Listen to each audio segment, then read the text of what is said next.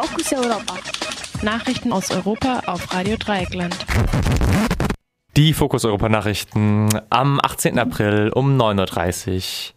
Die Themen Unruhe in Skopje, PKK-Mitglieder bei direkten Kämpfen getötet, Visafreiheit für TürkInnen eingeschränkt, Tausende fordern Freilassung von ETA-Mitgliedern.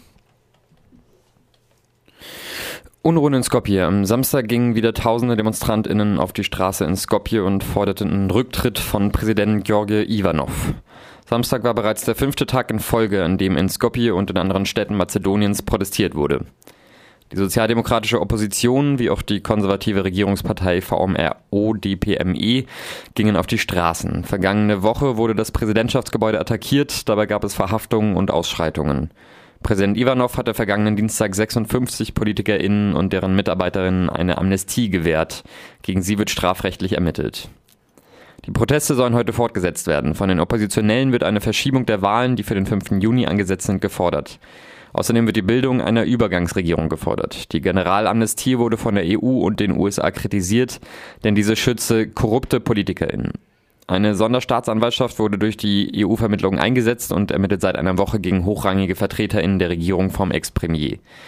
Es können Einheiten der Armee und der Polizei mobilisiert und westliche BotschafterInnen des Landes verwiesen werden.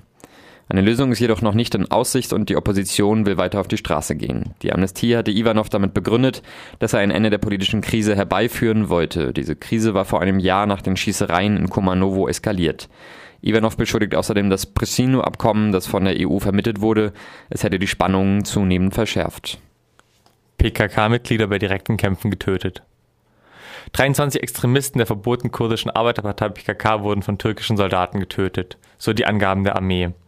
Bei direkten Kämpfen im Osten der Türkei wurden 20 Männer getötet. Drei weitere kamen bei einem Luftangriff ums Leben.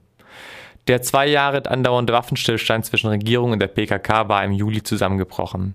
Seitdem wurden im Südosten des Landes, das überwiegend von Kurdinnen bewohnt ist, tausende PKK-Kämpfer und hunderte Soldaten getötet. Dabei starben der Opposition zufolge bis zu 1600 ZivilistInnen.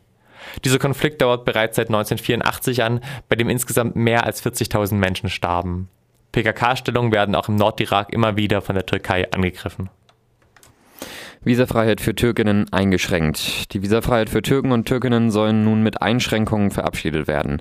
Im Rahmen des Flüchtlings-EU-Türkei-Deals könnte diese Visafreiheit schnell aufgehoben werden. Mit Ankara sei ein Visa-Liberalisierungsabkommen mit einer Suspendierungsklausel vorgesehen. Diese Klausel soll zum Einsatz kommen, wenn die Türkei sich nicht an die Vereinbarungen hält.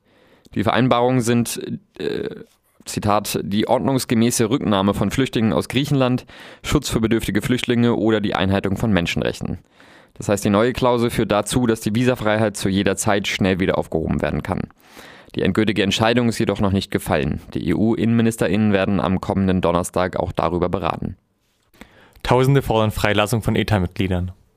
Zehntausende Menschen protestierten am, protestierten am Montag, ähm, nein, protestieren im spanischen Baskenland.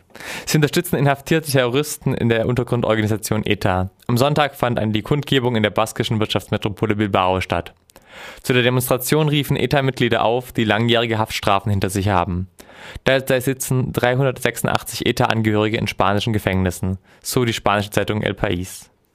Von den DemonstrantInnen wurde eine Freilassung der ETA-Mitglieder gefordert. Die Gefangenen wären bereit, die geltenden Gesetze zu akzeptieren, um dafür eine Verkürzung ihrer Haft zu bekommen. Die Hafterleichterungen, die vom Gesetz vorgesehen sind, wurden bisher von den Gefangenen aus dem ETA-Umfeld abgelehnt.